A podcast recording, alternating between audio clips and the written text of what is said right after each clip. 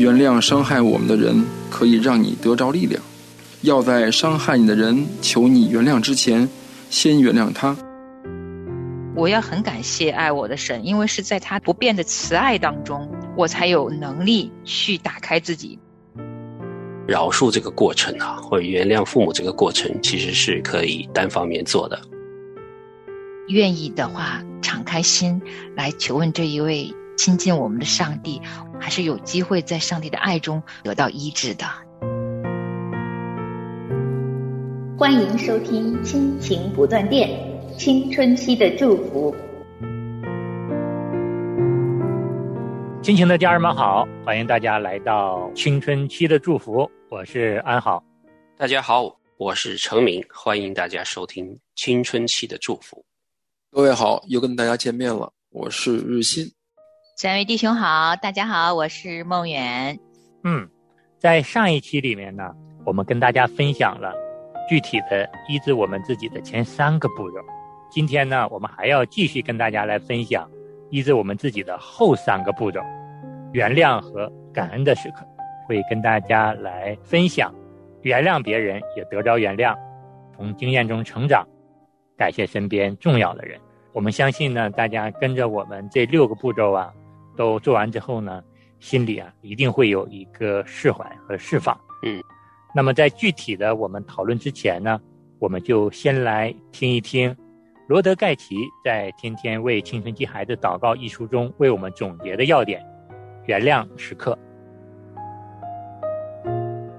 原谅时刻，我们继续上一章的治疗步骤。第四步，原谅别人也得着原谅。神已经原谅你了，所以你也可以原谅别人。虽然痛苦的感觉还在，也要选择原谅。原谅伤害我们的人。可以让你得着力量。要在伤害你的人求你原谅之前，先原谅他。即使知道他可能永远都不会改变那种可恶的行为，还是要原谅对方。即使原本很想报复，还是要选择原谅。为了原谅你的父母，要把你的痛苦告诉对方，但不是用指控的方式，而是要陈述事实。你可以说，在我青春期的时候。你常常很晚回来，我总是看不到你，好像你根本不喜欢我。但是我原谅你给我的伤害，因为我要好好过我的后半辈子。如果你无法面对父母，好好陈述你的感觉，先录音是个不错的方式。你可以把一些尖锐批评的字眼修饰掉，等父母听过你的录音带之后，再和他们好好谈一谈，或者写一封信给他们。让他们知道实际的情况，如果可能，把信寄给他们，和他们谈一谈。但是要强调，你不是要责备他们，而是希望能够了解并且原谅他们。如果你的父母已经过世，写信是疏解无法表达痛苦的最自然方式。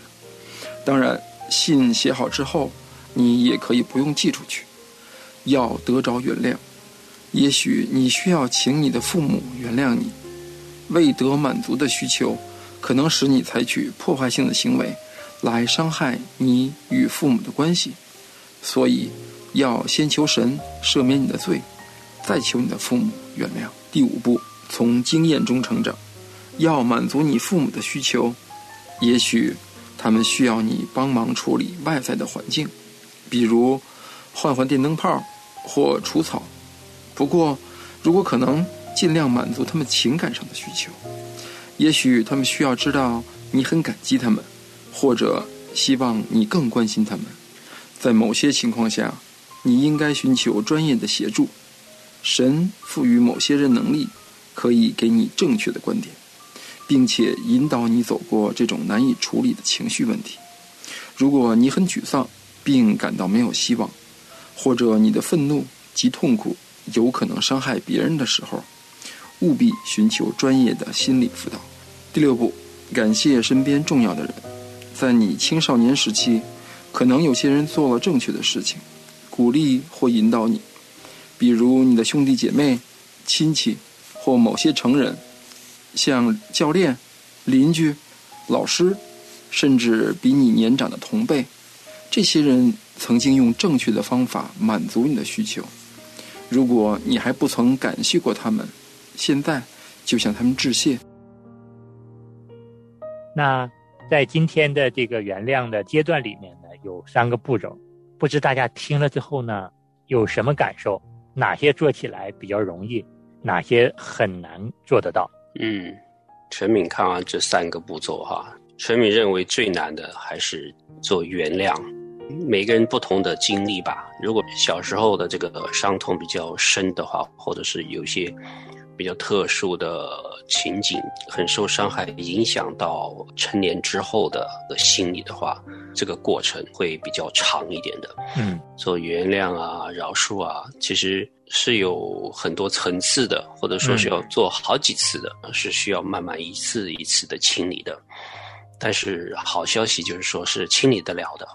会越来越少啊，会慢慢的清，有这个圣灵的做工，圣灵的感动，清理效果会更好一些。所以成敏弟兄还是充满了盼望哈。嗯，我们做基督徒就是信望爱嘛。那么有盼望是个好事儿，那么有盼望的话，就朝着那个盼望去努力就可以了。我这边也是，我也觉得你像我们说的，呃，第四步。原谅父母，实际上，呃，上期节目的时候我分享过，就是说，我觉得我当时父母可能对我有一些啊过激的言行啊，过激的一些嗯看法呀，或者说是有一些什么这些方面的东西。我现在想起来呢，很多事情是由于我自己的因素所造成的。那么从另外一个角度去说，很难现在去面对面的把自己这个。里边受的伤一个一个都掏出来，然后再跟父母去说，说呀，你看有这个事情，这个事情，这个事情，某年某月某日的 某时，你当时对我做了这个，我记得很清楚，记一辈子。再跟他去说，说你这事儿，你看你是不是做的不对？我觉得呃是有意义，但是呢，我不愿意面对这个时刻。与其我现在。面对他们，把这个事儿一个一个的掰开了、揉碎了，去跟他们说，不如说我先把这事儿先承担到我身上，并且我认为他们的发火是由于我的原因和他们自身的压力的原因导致。因为我现在的确碰到类似的问题，就是说，当我压力不大的时候，我孩子做点什么出格的事儿，我还能接受。但我如果工作压力那会儿特别大，而且是有时效性的那种压力的时候，你就会觉得孩子这时候稍微有一点做的你看着不高兴，这气儿这火就一下就出来了。可能是这种压力你无处宣泄，你没法跟你的客户去宣泄，没法跟你的上司去宣泄，没法跟你的同事去宣泄，对吧？跟你老婆宣泄，你老婆一下给你踢回来了，你。可能就跟孩子宣泄可能好一些，那这时候对不起，那赶上了，那可能就孩子倒霉呗。嗯，一旦有这种情况出现，我马上会自责，但是当时那会儿真不好控制，特别特别不好控制的那种无名的火，非常非常大。嗯，顺着刚才日新弟兄分享的哈，因为我跟他有一点点共同，就是我其实理解我父母当年他们工作。因为各种工作的现实的原因，就没有办法顾及到我。特别是我的父亲常年在外哈，一年我们才见几面而已。那见面的时候，他真的是忙啊。所以其实我的青春期里面，我自己一直觉得我自己犯的错误，给我父母添的麻烦，远远大过他们对我的伤害。他们也就是因为忙，所以忽略了一些，也没有太多的精力来管我。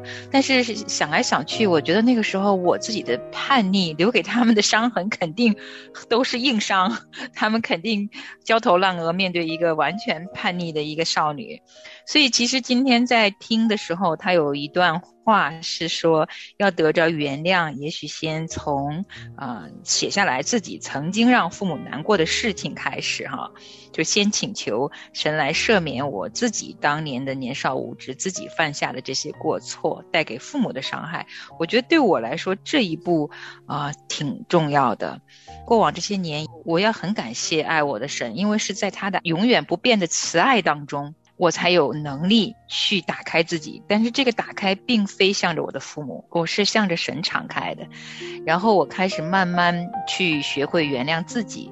但我发现非常奇妙的医治也会同时产生，就是因为当我把我自己需要被父母来原谅的事情一股脑倾泻给神的时候，圣灵的医治同时就产生了。因为当我接纳我自己过错的时候啊。我知道神会赦免我，然后我也就慢慢慢慢原谅我自己年少的无知，包括无知犯下的后面的很多后遗症。我知道在神的里面一切都是新的，过去了就过去了啊！今天的我是全新的，所以圣灵给的这个全新的生命呢，我一下子就从过去当中得到了释然，也原谅了自己。我一旦原谅我自己所做的这些事情，我发现同时等同于。其实我原谅了我父母当年的忽略，它可以划等号。所以，呃，虽然我未曾跟我的父母有过任何深度的沟通，因为确实我们的模式从年幼就固定下来，就是我们很像君子之交，就是我们很相互敬重。特别我成年以后啊，自己也做了父母，他们慢慢渐老，我们之间的沟通就很表象，我们很难像今天这篇。啊，课程里面其实它是非常深度的一种沟通，啊，我很遗憾，可能我都没有办法跟我的父母有这么深度的沟通。说真的，这是第四步、第五步和六步哈，但是第一步，上一次说的第一步，其实我都没有办法开始跟我的父母去聊一聊。嗯，在他们的记忆当中，我也不太想去揭他们的伤疤，我觉得我也没有那个准备好那个能力。去跟他们开始去沟通，最基础的一步就彼此了解那时候各自的情绪。那他们也渐老，所以我现在也把他们的生命、他们的情绪啊交在也爱他们的上帝的手中。当然，我也是因为跟他们太远，我们是远距离，各自都在不同的地方，所以真的就基本上没有这么深度的交流的机会。那非常坦诚的说呢，我也不太想。嗯，就是一定要跟他们有这么多深度的交流，但是我觉得今天能够让我再次反省自己的，就是我若肯把我自己的生命交在圣灵的光里面去看一看我自己成长过程中该原谅自己的、该接纳自己的同步呢，我相信圣灵也在医治了我跟我父母的关系，因为虽然我们没有这么多深度的交流，但是我从心里真的就。一点一点的，完完全全的没有留下他们给我的伤痕了，就是抹平了，没有了。虽然说，呃，一个被忽略的少女，她可能做这些事情也是有背后的原因，但我觉得父母是可原谅的，就是真的，我是从心里真的觉得，啊，都过去了，我不会跟他们去再追究过去的那些情感上的那些，因为他们的忙碌造成的。我的一些情感上的缺失导致我的悖逆，当然这个思路也顺，但是我觉得在这一刻，既然神已经赦免我过往所有的过犯，等同于我跟我的父母其实已经和好，虽然我从来没有跟他们好好沟通过这些细节。我曾经怀疑，我是否真的。面对着冰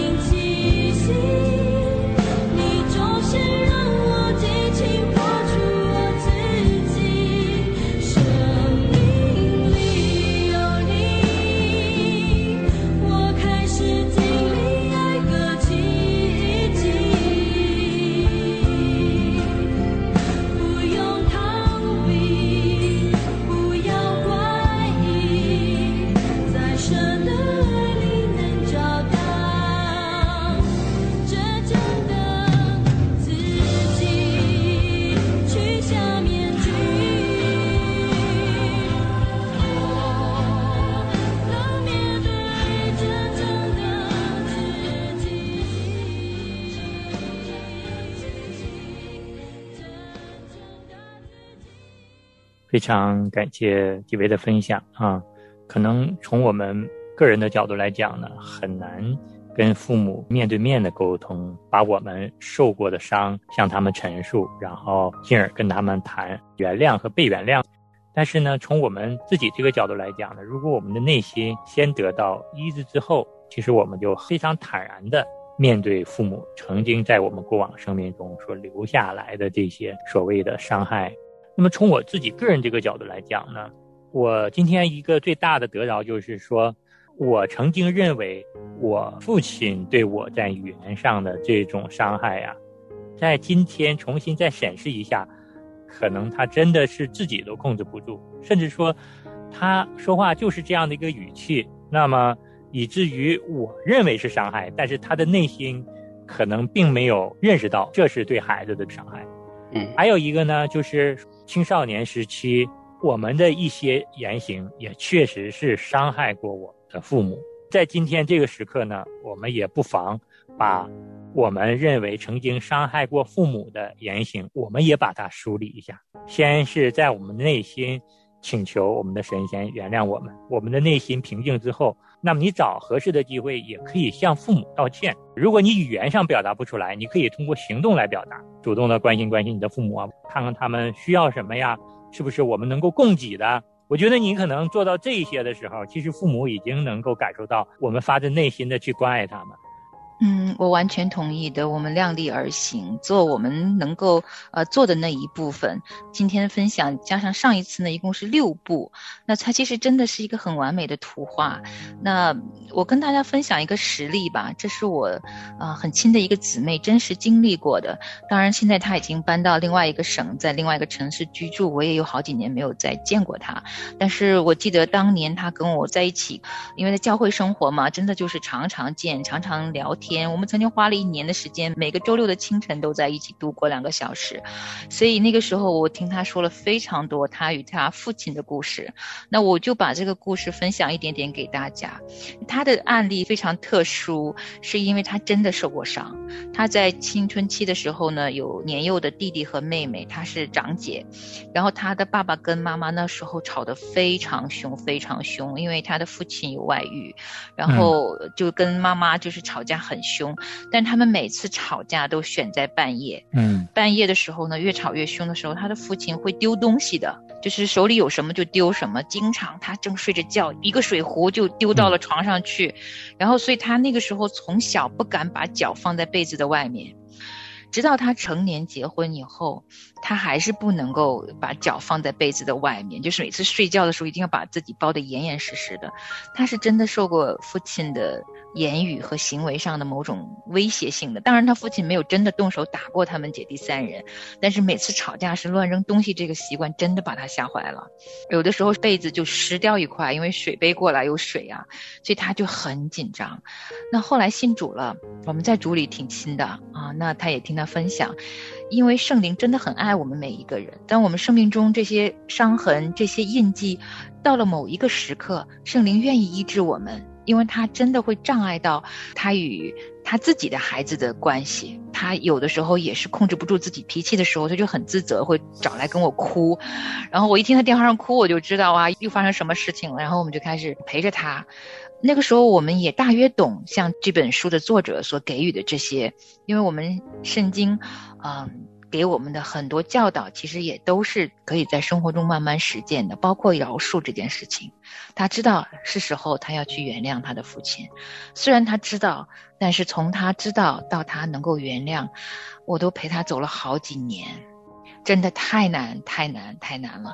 他上大学的时候，因为父亲已经跟母亲离婚了，所以他在后来就再也没有见过他的生父。嗯，这么多年了，他也不可能再跟他的父亲取得联系去。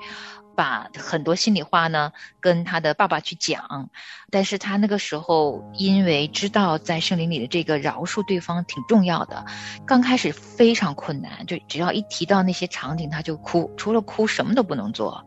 但慢慢慢慢的他会用文字写下来了啊，他开始清理自己的时候，虽然他也没有机会再去跟父亲去做这些。深度的沟通，说出他的心里话，嗯，但是当他能够一点一滴的哭出来，描述出来啊，然后又能够一点点写下来。虽然他写的东西永远不可能被他的父亲看到哈，但是他这个过程呢，还是自己得到了最宝贵的医治。所以我想借着这个小小的分享呢，跟同样可能真的受过重伤的听众说句心里话，就是做一点你能做的啊，你心中的伤痕。天赋是知道的，因为早在我们不认识上帝的时候，其实他认识我们每一个的。这是圣经给我们的真理，也是告诉我们，我们是有一份愿意亲近、医治我们，让我们成为一个内心深处没有伤痕、没有眼泪的一个心造的人。上帝有这样医治每一个人的心意在的，所以不管你经历过什么。你愿意的话，就来亲近上帝。我看着那个姊妹，她用了将近十年的路，一点点走过她内心的伤痕。虽然她可能余生都不太有机会跟她的父亲真的像这本书这样说的这么完美的六部曲哈。可是我看着她一点点被医治后，从内心深处展现出来的笑容的时候，我为她感恩，啊，也期待如果真的听众朋友心中有伤痕，有真的痛，愿意的话。敞开心来求问这一位亲近我们的上帝，还是有机会在上帝的爱中得到医治的，这就足以了。谢谢梦远刚才分享的这个案例啊，更加说明饶恕这个过程啊，或者原谅父母这个过程，其实是可以单方面做的。因为有些特殊的情况下，如果父母某一方面去世啦，或者是离异啦，啊，见不着了。我们不用期待去说一定对方要做什么，或者是要去来认可你的伤害，或者是来道歉。做不到的话也没关系，就直接我们和神来交流，在主里边我们来做我们的饶恕，让我们可以能够释怀，能够清除心里边的这些苦毒啊，这些记恨的。其实我们每个人在。神的面前，不管我们的过往怎么样，神从来都不嫌弃我们，神从来都不离不弃。神是现实，是公义的。如果说我们曾经在父母面前伤害过父母，我们先在神的面前认我们的罪，然后我们有了这样一个被医治的力量之后，我们再去跟父母道歉。那如果说，就像梦圆讲的这个例子，这个姊妹曾经受过这么大的伤害。那么以至于没有跟父亲可能重新再见面，修复这样的一个伤害的时候，那要怎么做？只能来到神的面前，在神的面前把自己过往所受过所有的伤害、所有的委屈，都向我们这位慈爱无限的阿爸天父来陈述、来诉说的时候，我们的内心一定会得到很好的医治。嗯，我们今天借着这期节目呢，就跟大家分享到这儿。下面呢，我们请程敏兄带着我们做一个结束的祷告。让我们一起来做一个同心的祷告。主啊，我们来到你的面前，真是充满无限的感恩。若不是你亲自做了我们赎罪的羔羊，将我们在满身的污秽和重罪除去，我们的生命怎样才会有盼望？我们怎样才能有重生呢？主啊，我们过往的一切，不管是伤害、苦闷。愤恨都能在你里边得到医治。我们曾经悖逆，曾经任性，曾经对父母的伤害，也能在你里边得到原谅和释放。主啊，因为你在我们里边，使我们成为新造的人，以至于我们能够不断的生出原谅、感激和付出的能力。主啊，求你的灵引导我们。让我们原谅曾经伤害我们的人，包括我们的父母。求你的爱大大的充满我们，让我们在得医治以后，跟我们的父母、跟我们的孩子有一个更美好的、更亲密的关系。的孩子不配的祷告，是奉耶稣基督的名。阿门。阿门。阿门。阿门。在你名山谷中，你领我走出。跌跌又撞撞，是你扶我站起来。我满身是伤痕，你将我抱起来。我在你的怀中。苏醒过来，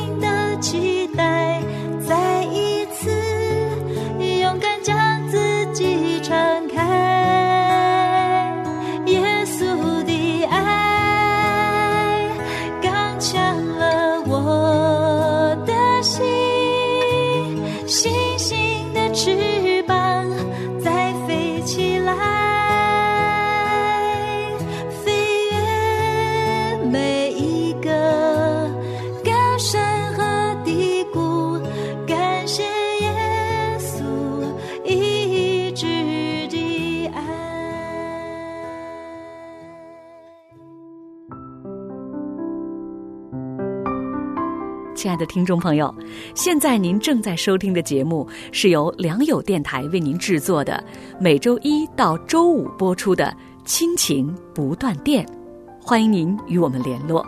我们的电子邮箱地址是 q i n q i n g at l i a n g y o u dot n e t，就是亲情在良友网。感谢您收听我们今天的节目。愿上帝赐福给您和您的家人。我们下次节目再会。